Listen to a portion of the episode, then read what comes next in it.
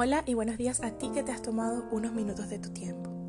Hoy es el primer podcast del año 2021 y llega a tu vida un nuevo mensaje cargado de promesas, esperanza y mucha verdad. Tú seguramente has escuchado hablar del rey David, un personaje con una trayectoria muy relevante en la historia de Israel y en la Biblia en general. Él está descrito como un hombre conforme al corazón de Dios. Y podríamos hablar este y otros cientos de podcasts acerca de todo lo que David representa. Sin embargo, hoy he escogido un momento muy exacto, un gesto que a mi parecer ha sido de los más bondadosos, amorosos y misericordiosos que este hombre haya hecho jamás. Lo que hizo David con Mefiboset está documentado en 2 de Samuel 9 y describe cómo deberíamos actuar si realmente tenemos a Dios en el corazón. Antiguamente, cuando un rey llegaba al trono, mandaba asesinar a todos los descendientes del rey anterior para evitar algún tipo de insurrección que le significara la pérdida del trono. Resulta que cuando Saúl y su hijo Jonatán mueren en batalla y David pasa finalmente a ocupar el trono como rey de Israel, la noticia se esparce y la nodriza de uno de los hijos de Jonatán, llamado Mefiboset, temiendo que el pobre niño que apenas tenía cinco años muriera, decide huir con él para salvarlo y con tan mala suerte que en el camino de la huida el niño se le cae de los brazos y el golpe lo deja paralítico de por vida.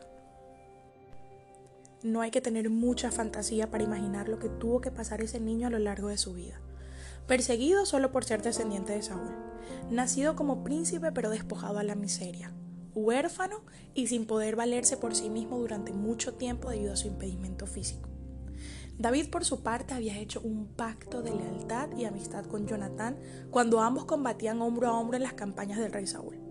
El pacto consistía en que David sería leal y preservaría siempre la vida de la descendencia de Jonatán. Así que cierto día, David decide preguntar, ¿ha quedado alguno en la casa de Saúl a quien yo haga misericordia por amor a Jonatán? Y un siervo de la casa de Saúl le dijo que había un hijo de Jonatán, Mefiboset, lisiado de sus pies y que vivía en Lodebar. Lodebar significa sin pasto, era una tierra árida, apartada y sin frutos. Sabes, lo de bar puede ser ese lugar de tus ansiedades, de tristezas, de tus resentimientos y tu dolor. El lugar de tu memoria que te recuerda algún abuso, algún desprecio, falta de amor de tus padres hacia ti, la ausencia de algún ser querido o la misma soledad. O puede ser aquella parte de ti que te mantiene atado a tus vicios, esos que no te permiten soñar con un futuro mejor ni anhelar tu bienestar propio y el de los tuyos. Dice la palabra que el rey mandó a buscar a Mefiboset y cuando llegó delante de él se postró en señal de reverencia. Y el rey le dijo, no temas, pues en memoria de tu padre Jonatán he decidido beneficiarte. Hoy voy a devolverte todas las tierras que pertenecían a tu abuelo Saúl, y de ahora en adelante te sentarás en mi mesa. Mefiboset, que aún no podía creer lo que estaba sucediendo y por muchas razones tenía la autoestima enterrado en el suelo, le respondió, ¿y quién es este siervo suyo para que su majestad se fije en él? Si no va algo más que un perro muerto. Pero David con la misericordia que conocía de Dios, el amor y la lealtad que él llevaba en su corazón hacia su querido amigo Jonatán, decidió restituir a Mefiboset todo lo que le había sido quitado. Puso siervos a su disposición y le devolvió su identidad y su estima. Y se dice que a partir de ese día, Mefiboset se sentó a la mesa de David como uno más de los hijos del rey. Tal vez tú hoy estés en la posición del rey David y Dios ha puesto en tu corazón restituir a alguien aquello que alguna vez le fue arrebatado, ya sea por ti o por alguien diferente. Pero restituye esperanza, atención, aprecio, restituye con tu amor, incluso con cosas materiales si es necesario. Pero no desagrades al Señor y no dejes que tus orgullos, tus apegos o tu falta de amor te alejen de cumplir la voluntad de Dios. Sé de bendición para quienes Dios quiere bendecir. O tal vez tu situación sea como la de Mefiboset, apartado, rechazado, angustiado y pobre.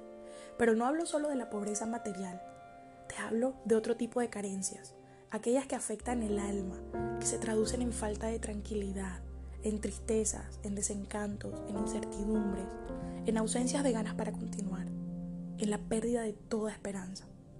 Si te sientes como Mefiboset, te digo hoy, espera en el Señor porque la restitución va a llegar a tu vida. Así que empieza este nuevo ciclo confiado en que la gracia de Dios te alcanzará y que cuando menos lo esperas estarás de cara al Rey. Y no deberás temer porque su infinito amor y su gran misericordia no van a juzgarte por tu procedencia, ni preguntarán qué has hecho bien o qué has hecho mal. Vas a recibir la fe que los problemas y las circunstancias difíciles de tu vida te han robado. Volverás a sentir tranquilidad en tu corazón. Te liberarás de los odios y rencores que no te dejan avanzar te sentirás nuevamente digno o digna porque te será devuelta la identidad.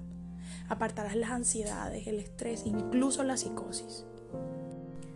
Sabes, Mefiboset no sabía que sería restituido y desconocía la existencia del pacto entre su padre y el rey.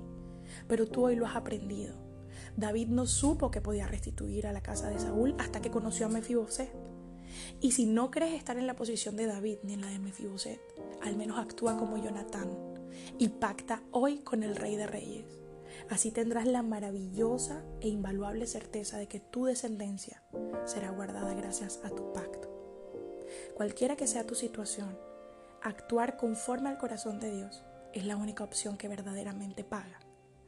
Gracias por escucharme, yo soy Lisette Vanega Gebauer y hasta un próximo martes. Dios te bendiga.